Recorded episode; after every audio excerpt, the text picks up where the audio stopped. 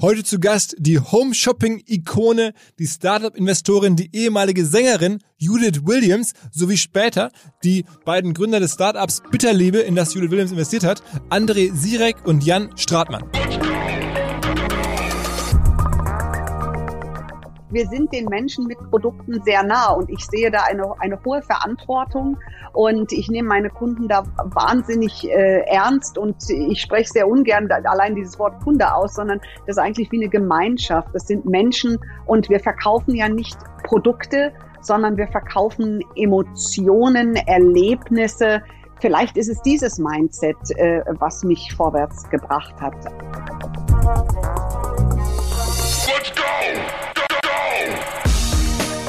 Herzlich willkommen beim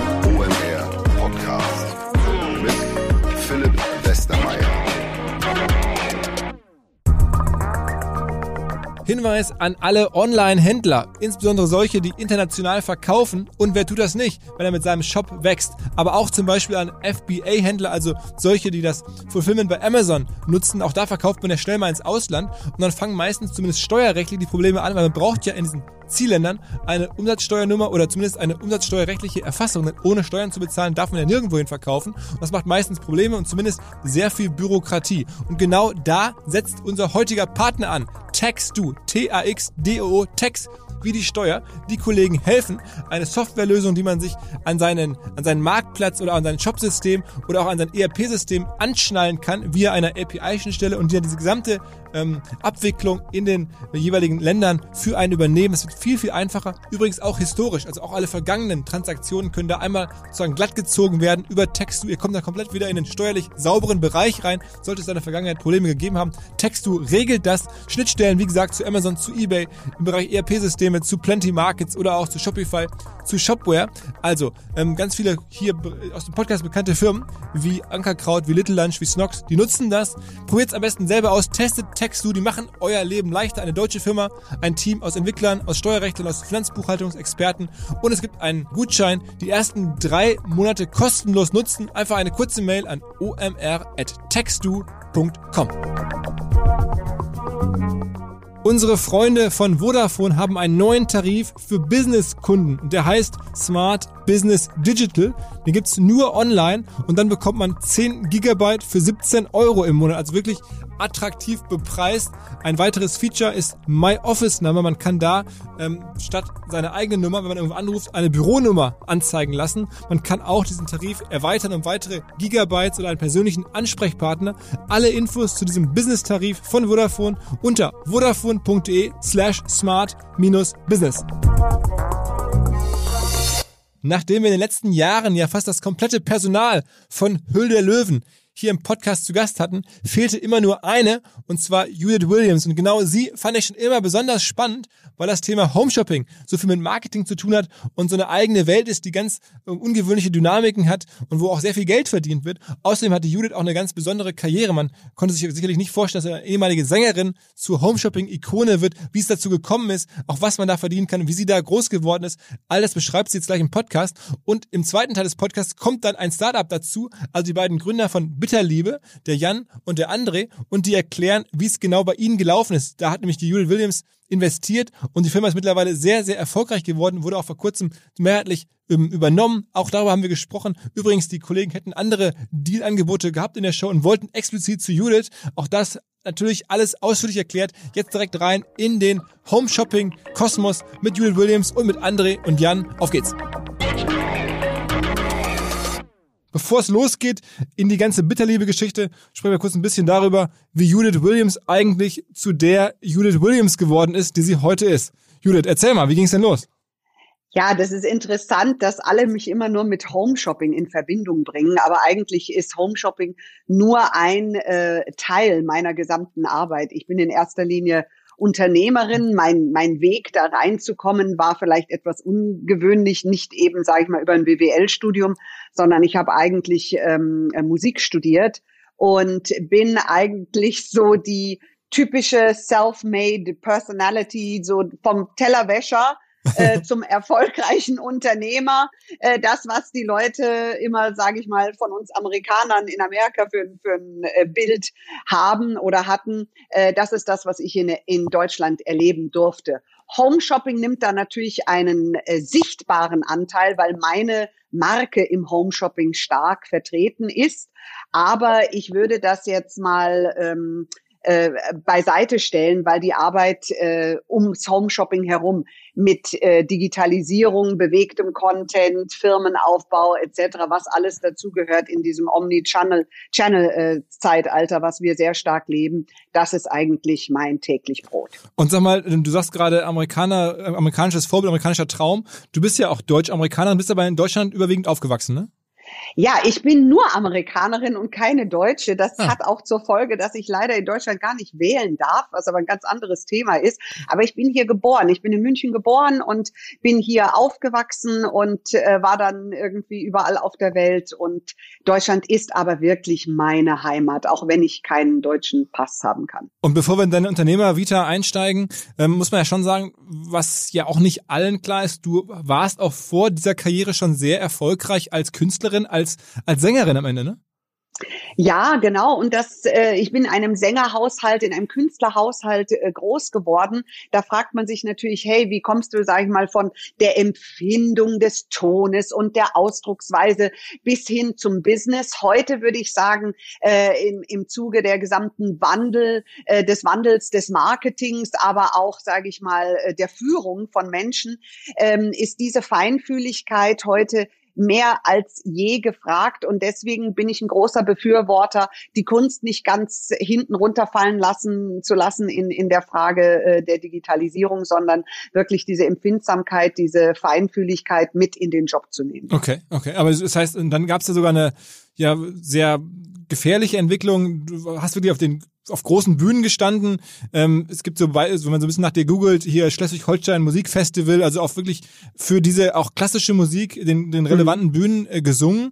Und dann ging das eines Tages nicht mehr aufgrund einer Krankheit und dann musstest du mhm. äh, sozusagen die behandeln und hast darüber diese stimmlichen Möglichkeiten verloren und dann neu anfangen müssen, korrekt? Genau, das ist, das ist sehr gut zusammengefasst und habe dann in einem Fitnessstudio, wo ich früher für die Bühne trainiert habe, um fit zu sein, ähm, äh, habe ich dann als Empfangsdame gestartet, ja. Aber ähm, das war für mich eigentlich ganz gut, weil ich da mein Verkaufstalent gelernt habe. Und ähm, dieses Beispiel erzähle ich ganz gerne, weil egal, wo jetzt einer, der uns gerade jetzt zuhört, steht, ich glaube fest daran, alles ist möglich. Und mit dem, äh, mit der Bereitschaft, alles hineinzusetzen, äh, damit bin ich in, in, in die Wirtschaft gegangen. Okay, und der Einstieg in die Wirtschaft war dann sozusagen nach dem Fitnessstudio tatsächlich durch Zufall auch, glaube ich, beim Homeshopping. Ne? Das ist dann jetzt nicht sozusagen vor der Kamera, genau. sondern mehr so in, hinter, der, hinter, der, hinter den Kulissen, ne? Genau, das ist sehr hinter den Kulissen, aber was man verstehen muss, Home Shopping, das sind die ursprünglichen Influencer. Ja. Ähm, weil äh, im Home Shopping erzählen wir Produktgeschichten und haben jetzt schon oder hatten damals schon, als ich im Home Shopping vor über 20 Jahren begonnen habe, äh, diese Brille Marketing 4.0 auf, ja, äh, vor allem äh, zu sagen, wie mache ich das Produkt lebendig im Leben des Kunden? Und das können wir über bewegten Content und nichts anderes machen wir heute. Das, der bewegte Content ist das, was dein Produkt verkauft. Und deswegen ist Home Shopping heutzutage eigentlich die die beste Lehre für jeden, der was zu verkaufen hat. Wann fing das denn bei dir an? Also wann war denn deine erste Sendung? Das ist, man muss ja wissen, du, du hast angefangen, da sozusagen hinter den Kulissen gearbeitet, da andere ähm, Home-Shopping sozusagen Protagonisten oder Moderatoren ähm, unterstützt oder denen geholfen. Ja. Ähm, und dann ähm, bist du irgendwann selber vor die Kamera getreten, weil du dich da aufgedrängt hast. Wann war das ungefähr? Nee, ich habe ein Casting als Moderatorin gemacht, ähm, damals bei dem Home-Shopping-Sender QVC mhm. und habe festgestellt, boah, verkaufen, das ist aber auch interessant, ja. Das ist also nicht nur äh, stehe ich, was weiß ich, im Einzelhandel hinter der Theke und verkaufe Fitness-Shakes, wie ich das damals hatte, sondern das kann noch weitergehen, das kann übers Fernsehen hinausgehen und Menschen haben Freude dran, sich was zu gönnen. Und so bin ich sehr schnell mit unterschiedlichsten Unternehmern in Berührung gekommen. Und das war für mich persönlich die beste Schulung, selber Unternehmer zu sein, weil jemand, der ein Produkt erfindet, der kommt zu dir, du bist die Moderatorin und ich wollte immer alles wissen. Wie hat er sein Produkt entwickelt? Äh, wieso, weshalb, warum? Warum muss ich das kaufen und was kann das in meinem Leben bewirken und wie war seine Journey? Und die Arbeit ist bei Höhle der Löwen, will man sagen, ähnlich in der Befragung beim Pitch, ja, um dann wirklich rauszufinden, was kann dieses Produkt in unserem Leben äh, bewirken. Und so habe ich viele Marken im Teleshopping groß machen dürfen, hatte aber immer schon diese unternehmerische Brille auf, weil ich wusste, dass wenn der Sale, den ich jetzt als Moderatorin zu, Verantwortung, äh, zu verantworten habe, wenn der nicht funktioniert, dann kriegt der seine ganze Ware in seine Garage nach Buxtehude wieder zurückgeschickt und ist vielleicht bankrott. Also ich hatte die Verantwortung, das Produkt mit dem Unternehmer oder demjenigen, der damit auf Sendung geht, erfolgreich zu machen. Hm. Und äh, das war eine sehr gute Schule. Und wann ging das damals los bei dir? Das war vor mittlerweile über 20 Jahren. Okay. ja, schon länger. Und wie war damals so der Deal? Es kam Unternehmer zu dir. Warst denn du damals daran beteiligt oder warst du rein sozusagen Nein. Tagesgage für Moderation und die hatten einen Deal mit dem Sender? Nee, ich war eine festangestellte Moderatorin und QVC ist auch ganz witzig, die wollten mich damals gar nicht haben als Moderatorin. Die haben mich also abgelehnt und ich habe nur gedacht, nee, das kann nicht wahr sein. Vom Singen war ich gewöhnt, immer alle Vorsingen zu bekommen und habe dann da nochmal angerufen, habe gesagt, okay, Sie haben mich jetzt beim ersten Mal nicht genommen, aber bitte laden Sie mich noch mal ein. Ich möchte unbedingt für Sie arbeiten. Ich finde Ihr Unternehmen grandios. Ich, ich möchte von Ihnen lernen und ich kann Ihnen nur eins versprechen. Ich, ich hänge mich rein. Mhm. Ich bin so lernwillig wie niemand anders, den Sie zuvor jemals eingestellt haben. okay. Und dann, und dann äh, habe ich ein weiteres Casting gemacht und äh, da waren Sie sich noch ein bisschen unsicher. Habe ich gesagt, dann geben Sie mir eine Woche lang eine Chance und danach hatte ich dann den Jahresvertrag und war ein Jahr dort bei QVC und bin dann aber durch Georg Kofler damals äh, hier nach äh, München geholt worden zum heutigen äh, HSE 24. Das war der Wettbewerber, ne? Das war der Wettbewerber, das war der erste Teleshopping-Sender äh, in Deutschland. Und äh, den hat Georg Kofler, der heute ähm, äh, bei der Höhle der Löwen neben mir sitzt, weil ich ihn quasi gezwungen und überredet habe, ja. mit in die Höhle der Löwen zu kommen. Und äh, uns verbindet dadurch natürlich eine langjährige Verbindung und Freundschaft. Und der hat dich damals wirklich schon auch als Talent entdeckt oder war das einfach ja. so? Okay, okay. Ja, der hat, der hat mich entdeckt und hat gesagt, komm nach München. Und ich dachte, oh toll, wieder zurück nach München, meine Geburtsstadt. Ich, ich dachte damals, auch vielleicht studiere ich nochmal Theaterwissenschaften, mache ganz was anderes, gehe komplett aus dem Verkauf raus. Aber er hat mir ein sehr gutes Angebot als Moderatorin. Da war ich wieder in der Festanstellung.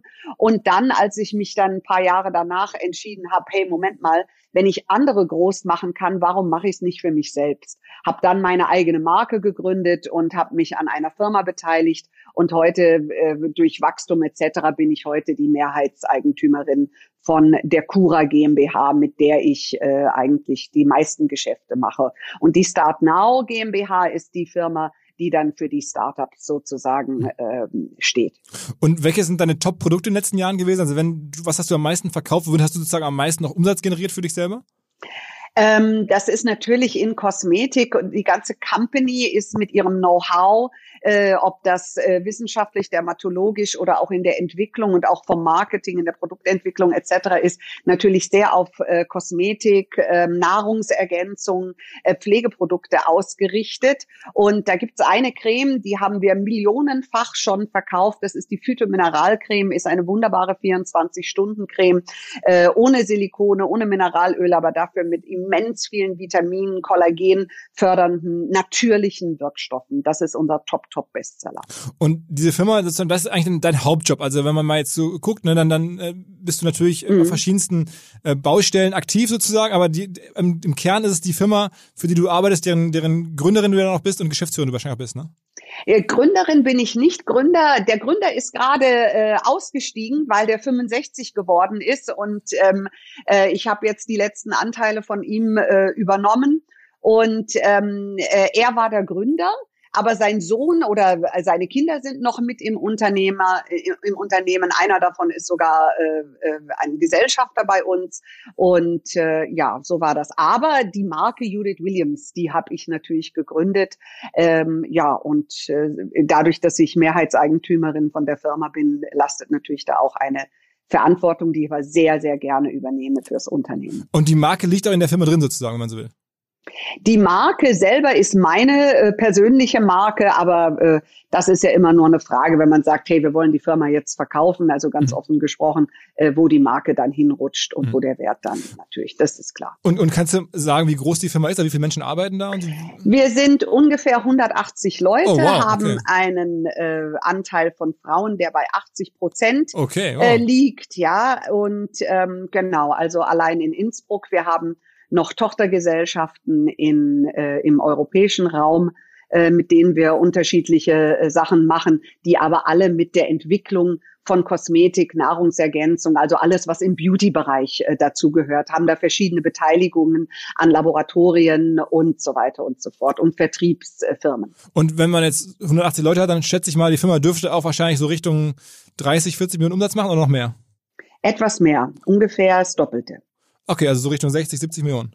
Mhm. Okay, mhm. okay, wow. Also das ist ja schon dann noch jetzt, wenn auch nicht eine Gründergeschichte, aber sondern eine sehr starke Unternehmensaufbaugeschichte, die du sozusagen äh, ja geleistet hast. Das ist ja dann noch sozusagen deine, deine Reason for, for being in der, in der Jury, wenn man so will, ne? Also das ist ja. Ja, ganz genau. Das, das ist die Reason for being. Und ich war am Anfang, als ich gefragt worden bin, ob ich zur Höhle der Löwen reingehe, wollte ich eigentlich überhaupt gar nicht, weil ich eben nicht, sage ich mal, diesen BWLer Background habe. Aber wir wissen ja aus vielen verschiedenen äh, Lebensläufen, dass das vielleicht nicht immer ein, es ist ein wunderbares äh, äh, Asset, sage ich definitiv, und es soll niemand niemanden davon abhalten, BWL zu studieren. Ganz im Gegenteil. Aber äh, was ich damit nur sagen will, ist, everything is possible wenn du deinen Kopf und dein Leben und äh, deine Ausrichtung, dein Mindset auf das programmierst, was du gerne erreichen möchtest und bereit bist, den Weg zu gehen. Wenn ich es geschafft habe, schaffen es auch andere. okay, okay. Und aber die Firma macht sozusagen dann so, stelle ich mir so vor, 70 Prozent der Umsätze mit Teleshopping? Ist das korrekt oder ist das so zu hoch gegriffen? Nee, also wir, wir haben ja in der Firma nicht nur Teleshopping-Produkte, sondern wir, es gibt sehr viele Produkte, die im Handel äh, stehen unter anderen Marken. Man denkt immer, äh, Judith Williams ist nur die Judith Williams Marke, aber als Unternehmerin haben wir sehr, sehr viele Marken, die uns gehören oder für die wir produzieren, auch im weitestgehenden Sinne. Das geht von White Label bis äh, alles Mögliche hin. Okay, und ich, dir gehört ja sogar ein Spa, habe ich gesehen. Ne? Du betreibst ja ein, ein Spa. Ja, wir haben natürlich für die Kunden, die äh, gerade aus dem, aus dem Teleshopping, aber auch mittlerweile ja sind wir ja auch im, im Einzelhandel äh, sehr gut vertreten, ähm, bei DM aktuell. Und äh, da haben wir viele Kunden, die kommen gerne, die haben gerne diese, diese, ähm, ja, man spricht ja heute von der Personifizierung einer, einer Marke, was übrigens nachher, wenn wir über Höhle der Löwen sprechen, auch ein echt spannendes Thema für jeden Gründer ist, weil du deiner Marke ja ein Gesicht gibst, indem du zur Höhle der Löwen hineingehst. Mhm. Und ähm, äh, deswegen haben wir den Spa, dass Menschen kommen können, sie dort die Marke erlebbar machen und vor allem über dem Spa ist direkt das Labor und unser Testinstitut. Ah, ah, da haben wir einige tausende Menschen, auf die wir zugreifen können, weil wir in unserem, äh, das ist ISO-zertifiziert und TÜV geprüft. Da machen wir ganz viele äh, Tests für Kosmetik, nicht nur für uns, sondern auch für Außenstehende, äh, von dermatologischen Tests bis hin zu ähm, Anti-Aging-Tests etc. Mhm. Und warum machst du das alles in Innsbruck? Also ich meine, du sagst gerade, du lebst in München. Innsbruck ist deswegen spannend, weil, also also Innsbruck, äh, erstens war der Gründervater, der kam aus Innsbruck, der hatte in Innsbruck die Firma gegründet.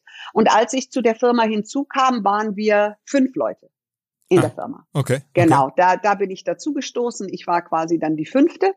Und äh, von da an haben wir aufgebaut. Und das war einfach so. Der lebt in Innsbruck, ich in München. Das ist ja nicht weit weg. Wir brauchen eineinhalb Stunden äh, äh, um äh, beieinander zu sein und dadurch kam das. Und vor allem, ich meine, Innsbruck hat eine mega Universität, ist eine tolle Stadt und überhaupt. Und das war dann, also als du dazu geschlossen bist, das war dann sozusagen schon nach den ersten Jahren Teleshopping im Angestelltenverhältnis, ist das sozusagen, das war dann so der, der, der wahrscheinlich entscheidende Moment für dich, da reinzugehen, nehme ich mal an, ne? Das stimmt. Also ich musste damals aus der Festanstellung raus. Und das ist ja für jemanden, sage ich mal, der sein Leben lang festangestellt war und du hast halt dein sicheres Brot und so weiter. Wenn du dann in die Eigenständigkeit gehst, das ist schon ein anderes Gefühl. Das ist auch natürlich auch ein emotionaler Wandel. Aber ähm, da muss man durch. Wenn du Unternehmer sein willst, musst du bereit sein, sehr mutig zu sein und äh, zu sagen, hey, pst, Ich wusste immer, wenn ich hinfall, stehe ich halt wieder auf. Das muss zu deinen täglichen Übungen gehören. Und, und so ja, musste ich raus aus der Festanstellung. Und dann musstest du dich bei der neuen Firma dann einkaufen? Ähm, zuerst war das am Anfang, ich bin, ich bin da immer sehr offen drüber, weil ich finde immer, ähm, je, je offener man ist, äh, desto mehr können andere Menschen davon auch äh, lernen, von, von dem eigenen Beispiel äh, was äh, vielleicht zufällig oder wie auch immer entstanden ist. Das war am Anfang ein Lizenzvertrag. Da war ich noch nicht an der Firma beteiligt. Mhm. Aber meine Marke war so extrem erfolgreich und das habe ich in, in vielen Interviews auch schon erzählt, deswegen kann ich da ganz offen drüber sprechen, ähm, dass dieses Finanzieren, und das ist ja eines der wichtigsten Dinge für Startups, wenn ich einen riesen Auftrag kriege, wie kriege ich denn das Ding überhaupt finanziert? Mhm. Welche Bank, welche Sicherheit? Du hast ja am Anfang keine Sicherheit. Mhm. Und die Bank sagte irgendwann mal, sagen Sie mal, Sie machen da mit dieser Frau Williams, wer ist denn das überhaupt, so viele Millionen Umsatz und Sie wollen jetzt für die nächste Charge von uns, keine Ahnung, sieben, acht Millionen Euro. Ähm, warum ist die bei Ihnen nicht beteiligt? Mhm. Und so kam es, dass die Herren damals, das waren ausschließlich männliche Gesellschafter, die mich quasi beteiligen mussten. Und so kam ein Schritt zum nächsten. Und ich habe mich dann natürlich auch weitergebildet und herausgefunden, was vielleicht noch für mich äh, drin steckt und wie ich mich weiterentwickeln kann in dem Bereich. Das heißt, die waren am Anfang einfach deine Produzenten sozusagen, wenn man so will. Ne? Die haben dann genau. Hm. Die waren am Anfang, der gesamte kreative Input und Marketing und so weiter kam von mir, der Sales-Part kam von mir und die haben die Produkte entwickelt. Äh, wobei ich sagen muss, ich natürlich in Kosmetik war immer mein Steckenpferd von, von Anfang an. Und äh, für mich gab es nichts Spannenderes, als den ganzen Tag im Labor neben den Wissenschaftlern zu stehen und die zu löchern und das dann in, sage ich mal, Sales Stories und Product Stories äh, umzuwandeln, die ein Kunde versteht, weil Wissenschaftler sprechen nicht verkäuferisch und auch nicht so, dass ich ein Produkt verstehe. Die sprechen anders und so war es immer mein Job, das für den Kunden so umzuwandeln, dass er das Produkt versteht und den Nutzen, den er davon hat.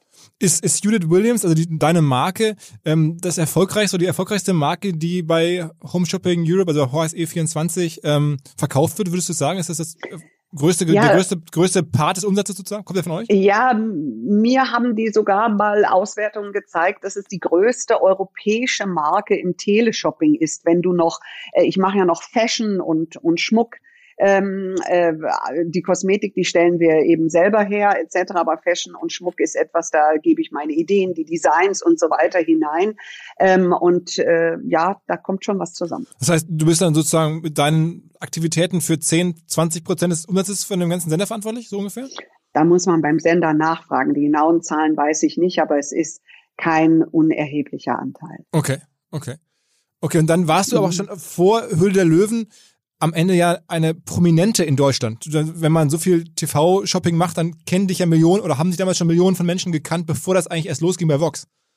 Ja, das ist immer äh, ganz lustig. Man denkt immer, ähm, sage ich mal, Teleshopping, das findet auf so einem anderen Stern statt. Das ist aber nicht ganz so, weil wenn ich beim Bäcker stehe, bin ich nicht ein Thomas Gottschalk, wo die Leute dann so flüstern, so, oh Gott, hast du gesehen? Und ich traue mich nicht, den anzusprechen.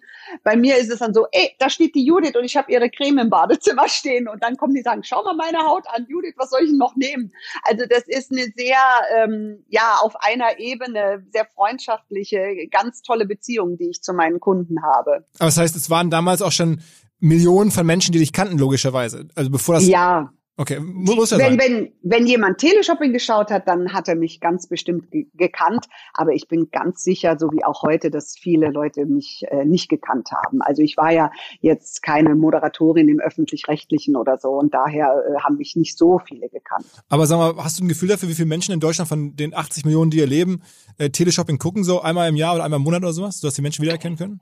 Also ich glaube, dass sehr, sehr viele durchsteppen. Ja, mhm. äh, und die haben ja Millionen von Kunden äh, im Teleshopping. Also da, da gucken, glaube ich, sehr viele, weil man weiß von denen, die schauen, bestellen ein paar wenige Prozent und wenn man das hochrechnet, sind das schon äh, hohe, hohe Besuchszahlen. Und was glaubst du, um das einmal noch abzuschließen, ist dein Erfolgsrezept? Weil ich meine, du bist jetzt natürlich eine spannende Person mit der Vita, Amerikanerin in Deutschland, sprichst natürlich trotzdem perfekt Deutsch, hast diesen Hintergrund als, als Sängerin, ähm, hast diese sehr offene Art. Aber ich meine, das ähnliche Dinge haben ja andere auch, behaupte ich jetzt einfach mal. Was hat sozusagen dazu geführt, dass du in diesem Kanal Teleshopping so viel besser funktioniert hast, um es mal so zu sagen, als andere. Was probieren ja auch hunderte, tausende von Menschen über die Jahre, haben wir versucht, da als Moderatorin oder als, als Produktpartner, Pate irgendwie erfolgreich zu sein.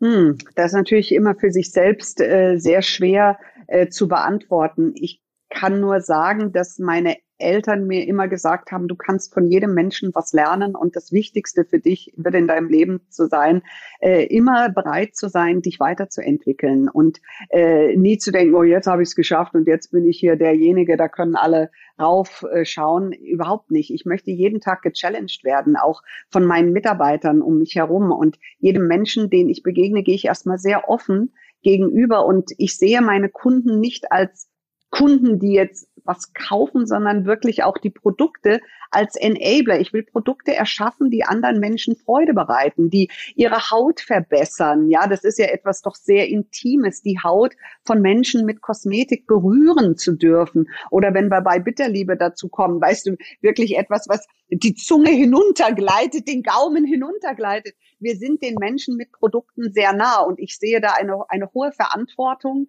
und ich nehme meine Kunden da wahnsinnig äh, ernst und ich spreche sehr ungern allein dieses Wort Kunde aus, sondern das ist eigentlich wie eine Gemeinschaft. Das sind Menschen und wir verkaufen ja nicht Produkte, sondern wir verkaufen Emotionen, Erlebnisse.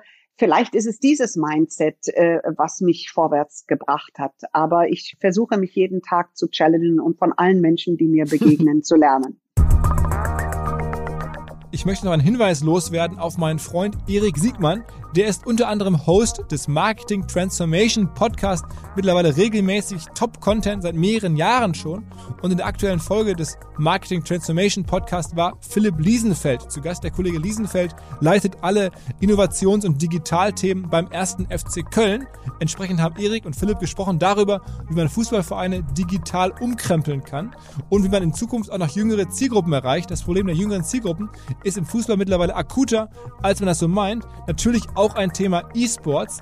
Und das ganze Gespräch ist Teil einer Reihe, die wir gerade gemeinsam mit Salesforce aufbauen, wo Salesforce Power User im Podcast von Erik zu Gast sind und unter anderem auch berichten, welche Rolle Salesforce bei der Transformation spielt, wie die jeweils ihr, ihr Tool einsetzen. Also nicht nur was für Fußballfans und für Businessfans, sondern auch für Leute, die sich für advanced, best-in-class Marketing-Software interessieren. All das Marketing Transformation Podcast findet ihr überall, wo es Podcasts gibt. Hinweis in den Show Notes. Und wie ging es dann los mit Höhle Löwen? Also du, ich kenne die Geschichte von Frank Thelen, der wurde auf dem Grillfest angesprochen. Ich kenne die Geschichte von Carsten Maschmeyer. Ähm, wie war es bei dir? Wann, wie, wie wurdest du da sozusagen für gecastet? Weil man, war das in Fernsehkreisen, war Mensch, da musste die Judith fragen, die, ist, die, die funktioniert immer vor der Kamera oder wie ging das? Nee, also die haben einfach angerufen und ähm, äh, mein Mann, der macht ja bei mir das Management und der kam, der sagte, du, da gibt's so eine Sendung, äh, die suchen äh, Investoren und ähm, du sollst äh, da dann äh, dich an Firmen beteiligen und die erfolgreich machen. Sag ich, oh, äh, das finde ich ja toll, weil wir hatten ja bis dato schon, sage ich mal, etliche Tochtergesellschaften gegründet und auch äh, verschiedene Marken auf den Markt gebracht und erfolgreich äh, äh gemacht oder auch verkauft. Dachte, ja, das ist ja etwas, das, das kann ich, aber öffentlich und vor allem kommt jetzt noch der Punkt dazu als Frau. Und wir dürfen nicht vergessen, dass auch wenn heute in aller Munde Women Empowerment und so weiter und wir das toll finden, wenn eine Gründerin in die Höhle der Löwen kommt, damals vor acht Jahren war das noch nicht so schick. Also ich habe erstmal auf Facebook äh, einen Shitstorm bekommen von, von anderen Frauen, die gesagt haben, wer ist eigentlich bei deinen Kindern und was machst denn du da rum mhm. und so weiter und so fort. Also und genau aus den Gründen wollte ich es eigentlich nicht machen, aber mein Mann hat mich ehrlicherweise überredet. Okay, und dann warst du aber bei der allerersten Folge schon mit dabei, ne? Ja, genau. Da war ich also zusammen mit Frank. Hm? Äh, wir saßen da schon nebeneinander und äh, haben herzlich gelacht hm? übereinander etc., weil er kommt aus einer anderen Welt und ich aus einer anderen Welt, aber wir haben so viel gemeinsam vom Mindset etc., dass wir uns halt auf Anhieb richtig gute Buddies waren. Okay. Und wie viele Deals hast du mittlerweile gemacht in all den Jahren? Weißt du das überhaupt? Oh, nee, da müsste ich jetzt anfangen zu zählen. Aber so Richtung 20 oder sowas? Würde ich jetzt schätzen, 15, äh, 20? Ja, so viele waren es gar nicht. Was ich gemacht habe, ich habe ja, ähm, ich mache ja weniger Drehtage als als die anderen Löwen. Meistens, weil ich einfach noch operativ so stark in meinem Unternehmen drin bin und mich auch, äh, sage ich mal, ich nehme das sehr, sehr ernst mit den ähm, Startups und mich auch immer gerne selber mit meinem Team darum äh, kümmere. Aber ich habe irgendwann mal einen Cut gemacht und habe alle Startups verkauft, bis auf Little Lunch, was wir ja jetzt gerade erst äh, den Exit gemacht haben und ähm, äh, habe dann nochmal gesagt, okay, ich möchte jetzt mehr in Richtung Beauty, Nahrungsergänzung etc. gehen, wobei wir das für die nächste Staffel noch weiter fassen werden. Also es könnte auch für die nächste Staffel Food oder sowas äh, dabei sein. Also aktuell habe ich Bitterliebe, habe ich Elixier, habe ich Nui und äh, noch äh, einige Startups, die in der nächsten Staffel, die aber vor einem Jahr aufgezeichnet war. Also wir sind mit einem Jahr Verzögerung. Da kommen noch ein paar Deals dazu, die ich jetzt noch nicht kommunizieren darf, weil ihr die erst in der jetzt kommenden Staffel seht. Aber du wählst auch so ein bisschen nach dem Prinzip aus, so ein bisschen wie es der Ralf Dümmel ja auch macht mit äh, DS-Produkte. Also was kann ich sozusagen beschleunigen? Nicht was, was sozusagen, welche Idee glaubst du, das muss natürlich auch irgendwie korrekt sein, aber du guckst dir wahrscheinlich auch an, welche Produkte sind irgendwie, sagen wir mal, Teleshopping oder, oder Omnichannel Sales kompatibel, korrekt? Ja, wobei äh, das ist für mich nicht ein Kriterium zu investieren. Also es muss nicht alles zum Teleshopping kommen. Was wir machen in der Start Now, wenn wir die Startups betreuen, wir versuchen ein maßgeschneidertes Paket zu machen. Mich muss es interessieren, mich müssen die Menschen begeistern, weil du du, du arbeitest ja mit denen zusammen und vor allem du gehst ja nicht rein und bist äh, plötzlich, sage ich mal, die Mutter des Unternehmens und alle machen, was du sagst, sondern du lässt denen ja so weit freier Hand, wie du nur kannst mhm. und, und hilfst ihnen dort, sage ich mal, an ihren Schwachstellen in ihre eigene Stärke zu kommen. Äh, so sehe ich das als, als Investor jetzt nicht reinzugehen und zu sagen, so muss es sein. Äh, und deswegen kann ich mir vorstellen, in alles Mögliche zu investieren. Natürlich sind mir Sachen aus dem Beauty-Bereich näher, sage ich mal, weil das einfach meine Passion ist. Aber ähm, ja, jetzt war zum Beispiel die Klobürste, sage ich mal. Das ist jetzt nichts, wo ich sage, boah, das haut meine Leidenschaft um, ich muss eine Klobürste. Da bin ich, äh, da ist das Geld mir nicht wichtig. Also ich investiere auch nicht aus Gründen des Geldes, sondern ich höre immer auf meinen Bauch, auf mein Herz. Was war denn das was größte, die größte Summe, die du jemals investiert hast? Äh, was waren das? Ich glaube, eine Viertelmillion bei einem Startup. Okay. Ja. Mhm. Und das ist aber, du investierst aus der Start Next oder äh, Start Now heraus, also deine Beteiligungsfirma und nicht aus der Firma, die operativ sozusagen die Geschäfte für dich macht eigentlich, ne? Ja, ja, also für die Sachen von Höhle der Löwen und auch für Startups, weil das so viel zugenommen hat und wir auch so viele Anfragen bekommen, haben wir eben die Start Now gegründet, um das einfach auszugliedern. Mhm, mh. Aber das genau. heißt, am Ende das Geld verdienst du natürlich dann operativ, also schon dein eigenes ähm, hart verdientes Geld mit der operativen Firma, wo jedes Jahr Jahresüberschuss und dann wird was ausgeschüttet und dann musst, nimmst du dieses Geld und steckst es wieder in neue Sachen rein sozusagen.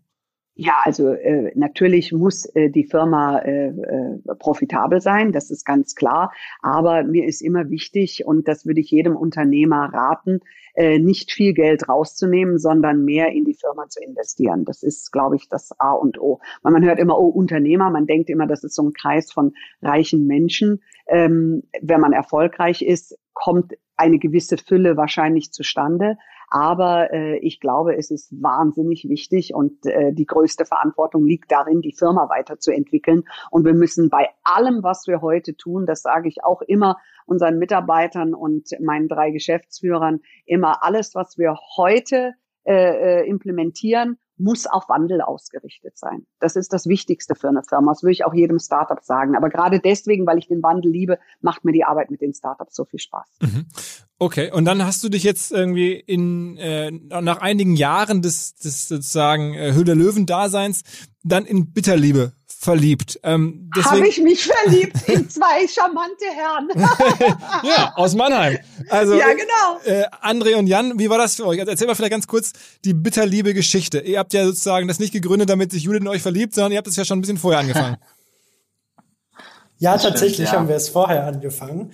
Die Geschichte ist die, das ist immer ganz lustig, wir erzählen sie auch mehrmals in der Woche. André und ich kennen uns über unsere Freundinnen, heute Frauen, und die zwei sind Schwestern und darüber haben wir unsere Schwiegermutter kennengelernt, die Heilpraktikerin ist. Und da am Tisch war es gang und gäbe, dass es nach dem Essen halt kein Schnaps oder Espresso gab, sondern Bitterstoffe, was wir am Anfang belächelt haben, aber irgendwann mal wirklich probiert haben und gemerkt haben, da ist was, das nimmst du und das hat eine Wirkung. Also es ist anders als bei anderen Nahrungsergänzungsmitteln, wo du direkt keine Wirkung spürst. Aber bei den Bitterstoffen haben wir es gespürt und so haben wir uns dann halt das Thema angeguckt und haben gesehen, da gibt's eine Lücke, weil die Produkte am Markt sind altertümlich. Also es war Produkte, die eine Zielgruppe kennt, aber nicht für den Massenmarkt tauglich waren. Und da haben wir uns dann an die Entwicklung des Produkts gemacht mit Heilpraktikern und Ärzten zusammen und haben diese Formel dann zusammen mit einem spezialisierten Lohnhersteller dann nochmal verfeinert. Aber Moment mal, ihr saßt aber eurer Schwiegermutter am, am sagen wir mal, am, am Nikolaustisch, so stelle ich mir das vor. ähm, und was im Hauptjob wart ihr aber, was wart ihr da, also äh, beruflich, bevor ihr da losgelegt habt? Also ich habe noch genau. studiert und habe aus dem Studium rausgegründet. Genau, und ich, ich war vorher schon bei, bei ein, zwei äh, anderen Startups im Online-Marketing und Business Development tätig, von einer Conversion-Agentur bis zu einer Dating-App. Und äh, der Traum war eben schon, schon immer zu gründen. Und dann haben wir uns äh, eben äh, ja, irgendwann mal kennengelernt, das Thema Bitterstoffe kennengelernt. Und äh, ich glaube, es war eine, eine Heimfahrt von einer Familienfeier. Äh, da haben wir dann beschlossen, hey, lass uns den Markt doch mal genauer anschauen. Und äh, ja, so hat es alles seinen Lauf genommen. Dass das natürlich äh, so ein Massenthema ist, das hätten wir am Anfang auch nicht gedacht. Und ihr habt ja relativ schnell alles jetzt erlebt. Ihr habt ja gegründet, dann kam Hülle der Löwen, dann kam jetzt ja auch schon Teil-Exit vor ein paar Wochen. Ähm, wann ging das los? Wann habt ihr die Firma gegründet? Äh, 2018 haben wir sie gegründet im Februar und im Mai 2018 sind wir mit unserem ersten Online-Shop live gegangen. Äh, da haben wir äh, direkt gespürt, dass, dass wir da echt äh, auf was gestoßen sind, was, was Gold wert ist. Ähm, wir, wir haben von Anfang an Facebook-Ads geschalten und ähm, haben irgendwie im dritten Monat, wo wir live gegangen sind, hatten wir schon 100.000 Euro Umsatz und rein über Facebook-Ads. Äh, das, das war, ja, für Bootstrapping war das extrem, ja, ext, extrem toll zu sehen, wie schnell das wachsen kann. Aber wie, so was, was, was, was war das Kernprodukt? Also Bitterstoffe klingt jetzt erstmal so ein bisschen chemikalisch. Also was habt ihr den Leuten am Ende verkauft? Äh, war am Ende eine Tinktur, also mit einem Alkohol-Wasser-Gemisch mit, mit einem Kräuterextrakt. Und äh, das eben tropfenweise, das war das erste Produkt und ist auch bis heute der, der absolute äh, Kassenschlager. Ähm, also es war ein Produkt, was, was wir verkauft haben und ich glaube auch bis zur ersten Umsatzmillion hatten wir nur zwei Produkte im Sortiment. Ähm, und davon haben eben 80, 90 Prozent äh, des Umsatzes die Tropfen schon ausgemacht. Was natürlich genial ist und äh, die meisten haben 500 Produkte, aber keine Million Umsatz. Und das ist natürlich der Idealfall. Zwei Produkte, die du so verkaufen kannst. Absolut, absolut. Aber euer Kanal war am Anfang dann auch Facebook-Ads, ne? Also das sagtest du gerade. Ja, ja, also es ist immer noch unser größter Kanal. Äh, oder mitgrößter Marketing-Channel. Und am Anfang war das äh, tatsächlich ein bisschen wie Gelddrucken. Also wir hatten äh, CPOs von, von einem Euro und das über einen großen Zeitraum hinweg. Und äh, so sind wir dann eben auch zu unserem ersten Business Angel gekommen, zu, zur Good Brands AG aus Mannheim äh, mit Matthias Storch und Mark Langner, die äh, sehr, sehr früh in uns geglaubt haben und dann sind wir eben im ersten Jahr nur durch Facebook-Ads äh, weiter gewachsen auf, auf knapp eine, eine Umsatzmillion, ähm, also auf zwölf, zwölf Monatssicht und haben uns währenddessen eben bei Hülle der Löwen beworben und waren dann da circa ein Jahr nach Gründung äh, bei, beim Pitch. Und sag mal ganz kurz, wer macht diese Tropfen jetzt selber? Also eine Firma aus Deutschland? Ja, genau. Das ist eine Firma aus Deutschland, die die Tropfen und auch die anderen Produkte für uns herstellt. Mhm. Und das kauft ihr dann ein und dann ist da eine Marge drauf stelle ich mir jetzt vor, von 50, 60 Prozent oder sowas?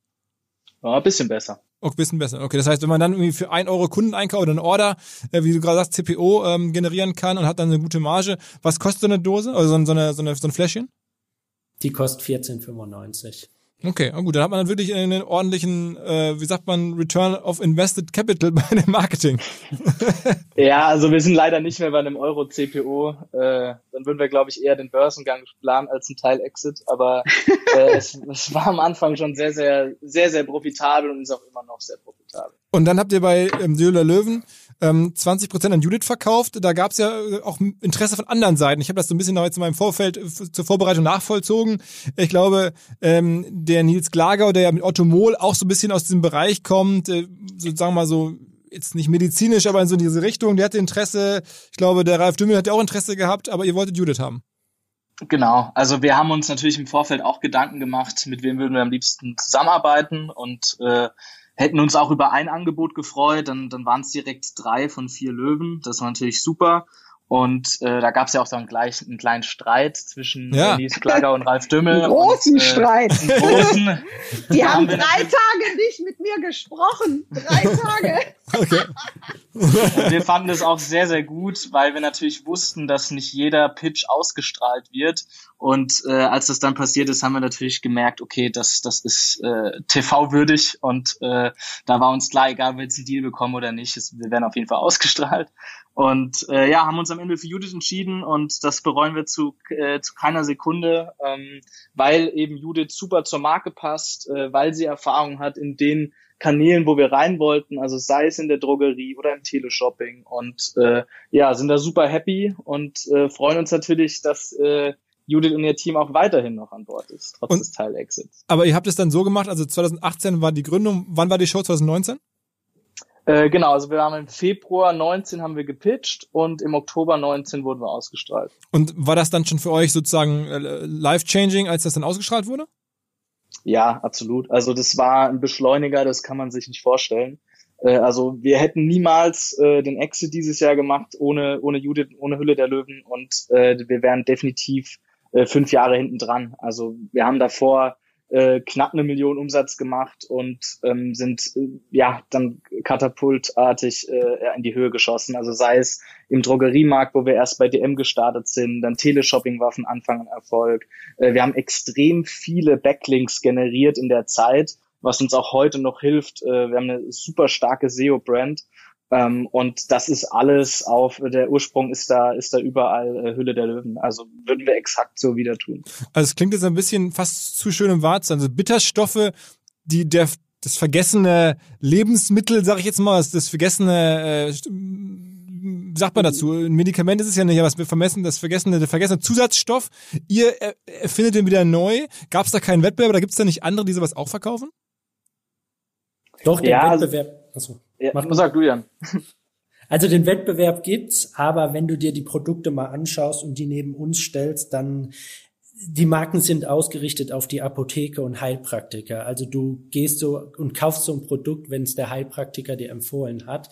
Und ja, genau, die, so sehen die Marken halt aus. Und was wir noch anders gemacht haben, war, ähm, all diese Marken hatten keine Social Media Auftritte, also weder Facebook noch Instagram noch sonstiges, ein Amazon Shop und damit sind wir ja von Anfang an gestartet, also mit den Social Media Auftritten, mit den ähm, Social Media Ads und auch vom Design her haben wir uns da anders orientiert.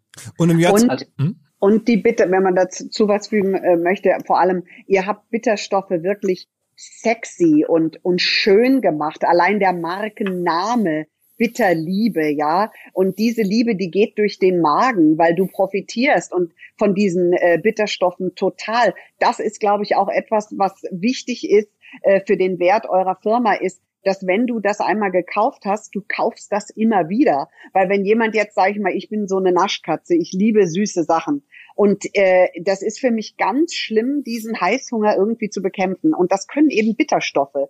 Und das wusste ich damals schon. Das heißt, als die, als die Jungs in die äh, Höhle der Löwen kamen, dachte ich, Mensch, Bitterstoffe, das nimmt ja den Süßhunger weg. Damit kannst du abnehmen und so weiter und so fort. Ja, wenn, wenn du äh, da noch ein paar andere Sachen gut befolgst.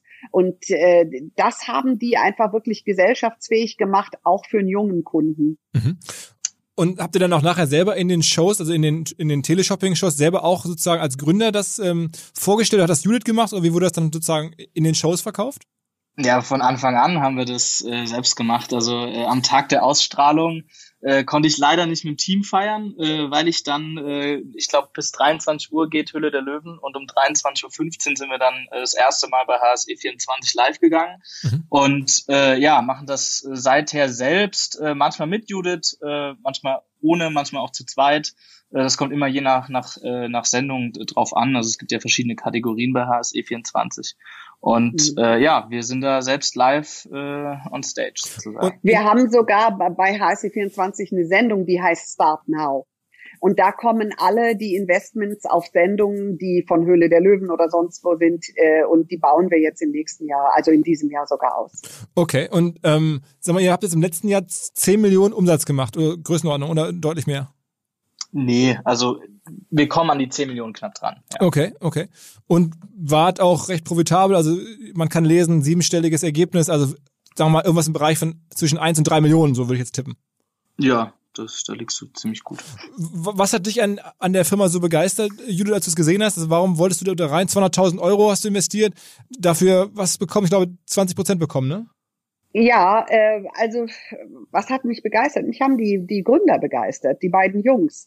Äh, sie sind in ihrem Auftreten ähm, extrem clever gewesen und beide haben auch unterschiedliche Talente, die sich aber wahnsinnig gut ergänzen und vor allem was mich natürlich äh, interessiert ohne Ende ist Online-Marketing, Performance-Marketing etc.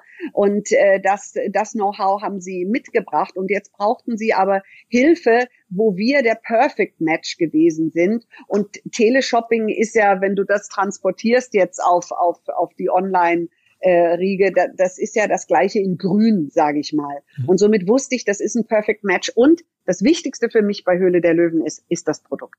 Wenn das Produkt nicht stimmig ist, ich würde für nichts in der Welt investieren. Selbst wenn du sagst, oh, da kann ich in einem Jahr einen 10 Millionen Exit machen, das wäre mir wurscht. Also, weil ich möchte nur in Qualität und in sinnvolle Produkte investieren. Deswegen äh, investiere ich wenig, aber wenn dann in, in die richtigen Dinge, ja, weil ich will nicht Sachen, die in der Besenkammer stehen. Und sag mal, wie ist aktuell die Umsatzaufteilung? 10 Millionen. Ist das dann irgendwie jetzt zur Hälfte Teleshopping oder wie muss man sich das vorstellen? Äh, nee, also jeweils ein Viertel kann man sagen zwischen unseren Online-Shops, äh, Amazon, HSE und Drogerie Retail. Da ist jeweils so 25 Prozent circa, wo der Umsatz generiert wird. Okay, okay. Das heißt, Amazon ist genauso wichtig wie Teleshopping und, und der, der Shop direkt heißt dann vor allen Dingen, die, da, da kommen dann die Facebook-Ads aus. Ähm, genau. Und dann der Rest dann wirklich direkt, also im, im Retail, im Laden sozusagen. Genau, also DM, äh, Rossmann, äh, Budnikowski, das, das läuft super gut, da sind wir sehr zufrieden. Ähm, da, ja, da wachsen wir stetig. Ähm, Amazon muss man echt sagen, das war vor Hülle der Löwen äh, ja eigentlich kein relevanter Kanal für uns und äh, seit der Ausstrahlung hat es enorm Boost gegeben und mittlerweile ja macht Amazon 25 Prozent des Umsatzes aus. Äh, da sind wir auch regelmäßig äh, in der Kategorie Drogerie und Körperpflege in den Top 50 und ähm, ja, das läuft sehr, sehr gut. Äh, ja, also wir haben da eigentlich einen ganz guten äh, Mix an verschiedenen äh, Absatzkanälen. Und habt ihr mittlerweile deutlich mehr Produkte als die zwei vom Anfang? Ja, also wir haben jetzt, glaube ich, fünf Produkte. Die, das Hauptprodukt sind aber die Tropfen weiterhin. Also zu den Tropfen sind noch Kapseln dazugekommen, ist das Superfood-Pulver dazugekommen, wir haben einen bitterliebe Tee und dann haben wir jetzt für verschiedene Saisons noch einen Tee ähm, und jetzt im Januar kommt ganz groß unsere Bitterliebe Light. Das sind die Tropfen ohne Alkohol, aber mit, der, mit derselben Wirkung. Und ja, da sind wir auch sehr stolz drauf, äh, dass wir eben so viel Umsatz generieren mit so wenig Produkten. Und äh, du hast ja vorhin auch gemeint, das ist ein bisschen märchenhaft, aber was man da vielleicht noch ein bisschen äh, äh oder was man da ergänzen kann, ist einfach, was, was wir wirklich merken. Es gibt extrem viele Nahrungsergänzungsmittel-Startups, die äh, ja gefühlt 100 Produkte in den verschiedensten Kategorien anbieten. Und wir fokussieren uns halt eben nur auf das Thema Bitterstoffe und äh, dadurch werden wir im Markt auch als die Experten wahrgenommen, weil wir eben nur dieses eine Thema vermarkten. Mhm. Und das ist eben eine, groß, eine große Nische und dementsprechend wird es auch weiterhin genauso unser Fokus sein. Und macht ihr sozusagen mit anderen Prominenten neben Judith auch noch Kooperationen? Man würde sich anbieten, jetzt über Instagram oder sowas was zu machen? Ja, also wir haben natürlich äh, ein buntes Portfolio an Influencern, ähm, weil natürlich irgendwann äh, der, der Kanal Facebook äh, Ads äh, ja ähm, schmäler wurde, was die Marge angeht. Wir konnten nicht mehr so schnell skalieren. Dann haben wir natürlich andere Kanäle gesucht und den auch unter anderem im Influencer-Marketing gefunden. Ähm, von kleinen Influencern, so um die 50.000 Follower bis irgendwie ein, zwei Millionen, äh, machen wir da regelmäßig äh, ja sehr viele Kampagnen, wollen das auch weiter skalieren. Aber jetzt so eine, so eine Brand Ambassador wie Judith äh, haben wir jetzt noch, noch niemanden zusätzlich. Hinweis auf eine Software, die euch sehr, sehr viel helfen kann, gerade wenn ihr eine junge Firma seid, wenn ihr gerade gegründet habt und droht, den Fokus zu verlieren, weil das Thema Buchhaltung euch immer mehr auffrisst und gerade am Anfang hat man damit ja als Chef oder als Gründer auch viel zu tun. Da hilft unser Partner Safdesk, S-E-V Desk, Safdesk ein Unternehmen, das ganz, ganz viele Buchhaltungsproblematiken sozusagen für euch automatisiert übernehmen kann. Ich rede von Dingen wie automatischer Belegerfassung, wie schnelle Angebots- und Rechnungserstellung, automatisierte Umsatzsteuervoranmeldung, ein integriertes Online-Banking, direkte Schnittstellen zum Steuerberater, den braucht man weiterhin, und zum Finanzamt, eine Echtzeit-Steuerschätzung. Alle Daten bleiben in Deutschland. Das Ganze ist made in Germany. Also wer sich gerade mit Unternehmensgründung, mit Firmen in der frühen Phase beschäftigt, der sollte sich mal Safdesk angucken. Da kann man Geld sparen, aber vor allen Dingen auch Fokus. Insbesondere kann man Geld sparen, wenn man das die ersten sechs Monate lang kostenlos nutzt. Und das kann man, wenn man mal kurz die Seite besucht, safdesk.de slash OMR und sich da mit dem Gutscheincode OMR100 anmeldet für eine sechsmonatige Gratisphase. Und warum habt ihr euch denn jetzt alle zu dritt am Ende ja wahrscheinlich entschieden, doch so nach so kurzer Zeit bei so einem Erfolg den Großteil der Firma wegzuverkaufen? Naja, also die, wir haben uns im, im Januar letzten Jahres mit, mit unseren Gesellschaftern hingesetzt und überlegt, was, was ist so die nächste, der nächste Schritt und äh, haben eben festgestellt, äh, wir haben immer noch ein extremes Wachstum und wir, wir, wir sehen auch sehr viel Potenzial, aber gerade unsere Gründungsinvestoren äh, sind jetzt vielleicht nicht mehr die richtigen, weil wir eben einen strategischen Partner noch zusätzlich brauchen, der eben Ahnung hat, wie man ein Business von 10 auf 50 Millionen bekommt. Und äh, äh, da war klar, okay, dann, dann lasst uns doch äh, ja einen Teil der Firma abgeben, äh, weil eine Series A, das, das hat einfach keinen Sinn gemacht. Wir sind hoch profitabel, wir wachsen aus unserem Cashflow wir haben einfach kein Geld gebraucht und ähm, dementsprechend haben wir dann im äh, Mai letzten Jahres äh, mit der M&A Boutique, mit der wir zusammengearbeitet haben, äh, den, den Prozess langsam angefangen zu starten und äh, haben am Ende dann auch einen super Partner gefunden, der uns jetzt äh, ja hilft, das Unternehmen weiter wachsen zu lassen. Was ist denn eine Firma wert? Also wenn man jetzt hört, 10 Millionen Umsatz, 2, 3 Millionen Ergebnis, ich hätte jetzt gesagt, dann war die zum Zeitpunkt des Verkaufs, ich würde jetzt mal schätzen, ihr wisst natürlich alle drei, war die so wert vielleicht so 25 Millionen? Ein bisschen weniger. Bisschen, äh, eher 15? Ja. Das, sagt, das verraten wir nicht. Aber schon, schon mehr als 15, oder? Aber es ist natürlich ganz wichtig, an, an dem richtigen Zeitpunkt äh, einen weiteren Investor dazuzunehmen oder jemand, der einfach äh, die nächsten Steps mit begleitet. Und da haben wir mit äh, Arcus wirklich jemand richtig tollen mit an Bord gezogen und wir freuen uns da riesig auf die kommende Zusammenarbeit. Okay, aber sag mal, du hättest es ja auch ich meine, du kannst es ja. Du hast ja auch schon eine Firma hochgezogen auf, auf sagen wir mal, einen deutlich größeren Umsatz. Ähm, war dir das auch recht, so früh zu verkaufen als Investorin? Total, natürlich. Das war mir schon recht, weil ich ja heute in meinem Daily Business äh, äh die Zeit ist begrenzt und äh, Team, äh, ja, irgendeiner muss es machen, äh, egal ob man ein Team ist oder nicht. Und du, ein Team ist nur so stark, wie auch äh, äh die Diversity da drin ist. Und mein Daily Business mit, mit Startups ist aktuell eben nicht jetzt, sage ich mal, jetzt müssen wir den Next Step gehen und die Strukturen aufbauen etc. Es war mir sehr lieb, jemanden mit hineinzunehmen, der auch mit in der Verantwortung steht und der genau das kann. Mhm. Und äh, der neue Investor, die machen wenig ähm, Investments im Jahr und nehmen die sehr, sehr ernst. Und deswegen glauben wir, ist es ein, ein Perfect Match und wir können trotzdem mit den weiteren äh, Prozenten, mit denen wir beteiligt sind, ein schönes, profitables Wachstum und ähm, viel positiven Input äh, reintun. Was habt ihr jetzt vor, in, also im nächsten Jahr? Ne, wie, wie schafft man den Sprung jetzt von 10 Millionen, wenn da jetzt ein Investor reinkommt, ähm, der, glaube ich, auch sein Geld verdient hat mit, mit, mit Fernsehproduktion, ähm, hattet ihr im Vorgespräch erzählt, ne? Ähm, der hat ja die wahrscheinlich jetzt nicht die Vision, dass die Firma demnächst mal 15 Millionen Umsatz macht. Das hättet ihr auch alleine gekonnt. Ihr will wahrscheinlich jetzt irgendwie so 50 oder 80 Millionen Umsatz machen, wäre mein, meine Vermutung. Genau, also da wollen wir auch unbedingt hin und äh, wir glauben, auf, auf 20, 25 Millionen Umsatz kommen wir auch locker noch äh, alleine im, im Dachraum, mhm. weil wir einfach noch äh, extrem viel Wachstumsmöglichkeiten hier sehen. Wir sind noch äh, lange nicht äh, in, in allen Drogeriemärkten das Teleshopping lässt sich noch wunderbar skalieren. Online starten wir eigentlich auch erst durch. Also wir, wir, wir haben noch sehr wenige Produkte, da, da kommt auch noch einiges. Also alleine im Dachraum, glauben wir, kommen wir bestimmt auf 20, 25 Millionen Euro Umsatz. Und äh, dann müssen wir natürlich ins Ausland und da führen wir jetzt erste Gespräche, wo die Reise hingehen soll. Äh, wir schauen uns gerade intensiver den chinesischen Markt an, äh, weil wir hier einen sehr großen Trend sehen von europäischen mhm. Nahrungsergänzungsmitteln, die da sehr gut ankommen. Äh, durch Judiths äh, Nähe zur USA schauen wir uns aber auch diesen Markt an.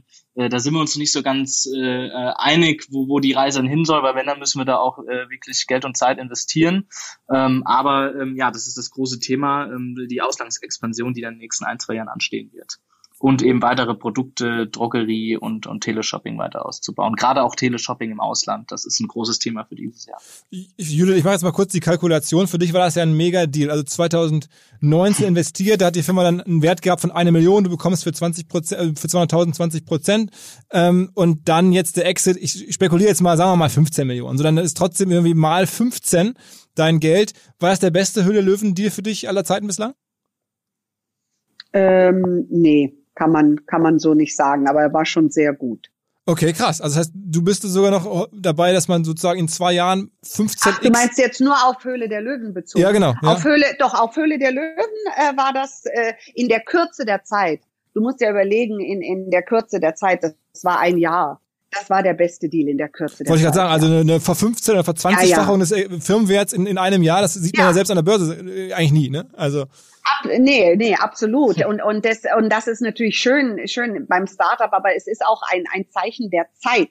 Diese, dieser Omni-Channel, diese gesamte Strategie, die wir mit denen äh, mit Bitterliebe gemacht haben. Und man muss auch sagen, das ist, das hast du nicht immer bei allen Startups von, von der Höhle der Löwen. Das kann auch gar nicht sein, weil natürlich äh, die Gründer es auch nicht immer, ohne despektierlich zu sein, so hergeben und das Produkt es auch nicht immer so hergibt und, und, und die Firma und der Markt vielleicht auch nicht. Da sind halt alle Idealfälle, sage ich mal, zusammengekommen und wir waren auch der Perfect Match Investor für die.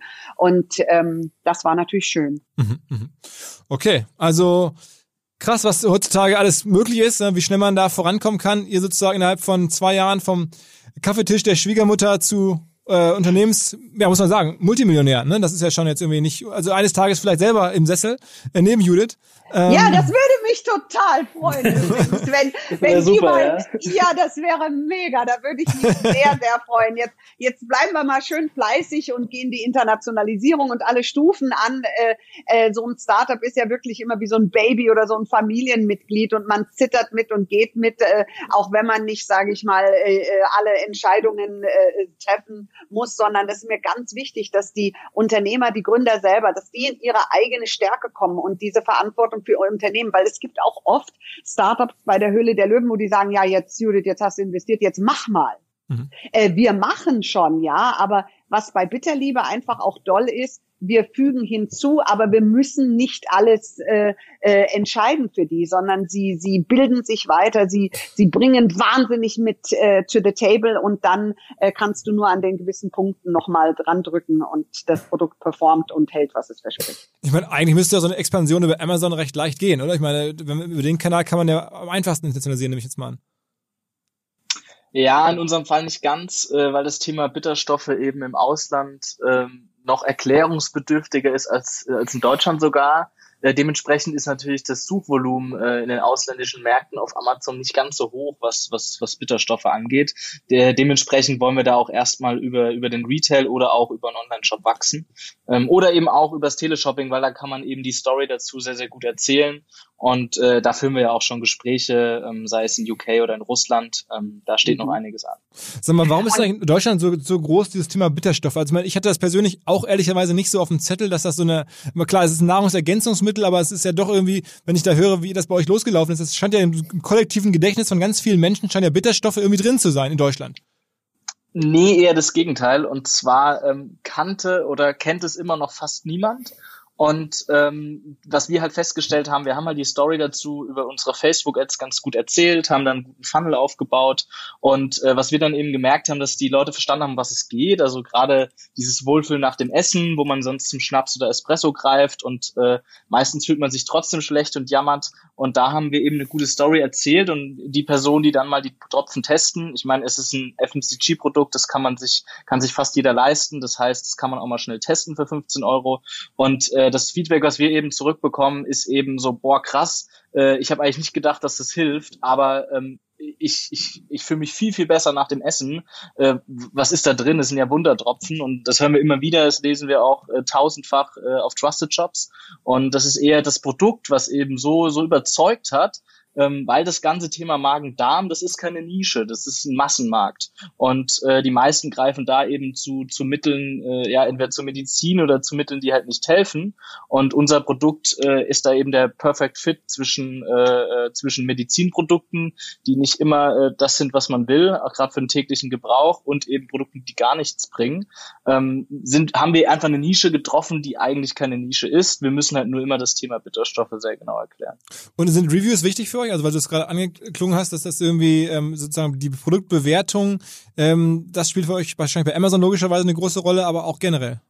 Total, weil ähm, wir sind trotzdem Nahrungsergänzungsmittel, das heißt, äh, wir dürfen keine Gesundheitsaussagen in der Werbung machen. Äh, dementsprechend müssen wir auch immer sehr kreatives Marketing machen und ähm, äh, da sind Bewertungen gerade auch auf Trusted Shops enorm wichtig, äh, weil das natürlich äh, Vertrauen schafft, gerade bei Kunden, die das Thema noch nicht kennen. Mhm. Und da haben wir jetzt auch über alle Kanäle, müssten es mittlerweile schon so über 7.000, 8.000 äh, Fünf-Sterne-Bewertungen sein. Okay, okay, okay. Ja, wow, also Glückwunsch an euch alle drei. Ähm, super Geschichte für euch und, und natürlich für Judith äh, auch. Ich meine, klar, du hast natürlich noch ein viel größeres Baby, äh, aber trotzdem freut man sich auch als Investorin und, und wenn so ein Konzept so aufgeht. Ähm, cool, dass ihr das erzählt habt. Also äh, macht ihr jetzt Business Angel Investments? Also wenn jetzt jemand Geld braucht in Mannheim, kann er euch anschreiben? ja, klar. Wir haben auch schon Investment getätigt im letzten Jahr. Ähm, ja, also wir, wir, wir sind da offen, wir haben eine Beteiligungsgesellschaft, äh, machen jetzt keine Rieseninvestments, äh, aber gerade im, im Food-E-Commerce-Bereich können wir bestimmt äh, neben Geld auch, äh, auch sehr guten Input liefern. Ähm, ja, wir sind da offen. Okay, okay. Und bei Judith, um an dich ranzukommen, muss man in die Show. Genau, um an mich ranzukommen, muss man in die Show. nein, nein, man kann uns auch was schicken, etc. Natürlich, das geht auch. Aber ich meine, wenn ich da schon sitze bei der Höhle der Löwen, bietet es sich an, würde ich mal sagen, äh, in die Höhle der Löwen zu kommen.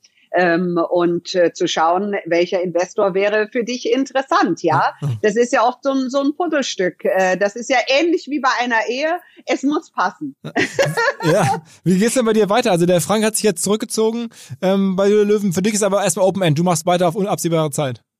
Ähm, nee, also sicherlich nicht auf unabsehbare Zeit. Ich finde, das Leben ist zu kurz, als nur eine Sache machen zu wollen in seinem Leben. Ich finde das noch toll. Ich weiß nicht, ob ich noch viele Staffeln mache. Vielleicht wird es auch jetzt die letzte, keine Ahnung. Äh, da muss ich erst mal schauen, was für andere Sachen noch kommen. Mich interessieren noch ganz andere Themen, natürlich Women Empowerment und Frauen speziell zu helfen, mhm. ähm, äh, vorwärts zu kommen. Aber auch das Schulsystem interessiert mich. Ich weiß nicht, was ich noch alles mache. Also kommt drauf an, was mir Spaß macht. Okay. Und bist du auch eigentlich mittlerweile in verschiedenen Aufsichtsräten oder Beiräten oder sowas auch aktiv? Nein, das bin ich noch nicht. Also das wäre natürlich auch noch eine spannende Geschichte, äh, was ich machen könnte. Aber ja, wir haben zwar einen Beirat bei uns in der Firma, ähm, aber äh, da bin ich selber noch nicht aktiv. Okay, okay. Ja gut, also ich bin gespannt. Ähm, bleibt uns hoffentlich treu. Wir freuen uns über solche Geschichten. Ähm, und ja, ich habe ja schon gratuliert. Ich würde sagen, bis die Tage. Wir werden uns sicherlich, wenn es demnächst wieder geht, irgendwo treffen, irgendwo begegnen auf Events, sonst so. Vielen Dank, dass ihr dabei wart. Sehr gerne. Danke dir für das schöne Interview. Bis dann. Alles Danke. klar. Ciao, ciao. Danke. Tschüss zusammen. Ciao, ciao. ciao. ciao. Zum Schluss der Hinweis auf unsere hauseigene OMR Academy zu finden unter omr-academy.de. Dort launchen wir ständig neue Seminar- und Wissensreihen. Es gibt schon einige Module. Man kann alles lernen über Facebook und Instagram Advertising, über SEA und Google Advertising, über Digital Marketing Analytics, SEO Fundamentals, E-Mail Marketing Fundamentals, so nennen wir den Kurs. Es geht immer um zehn Wochen.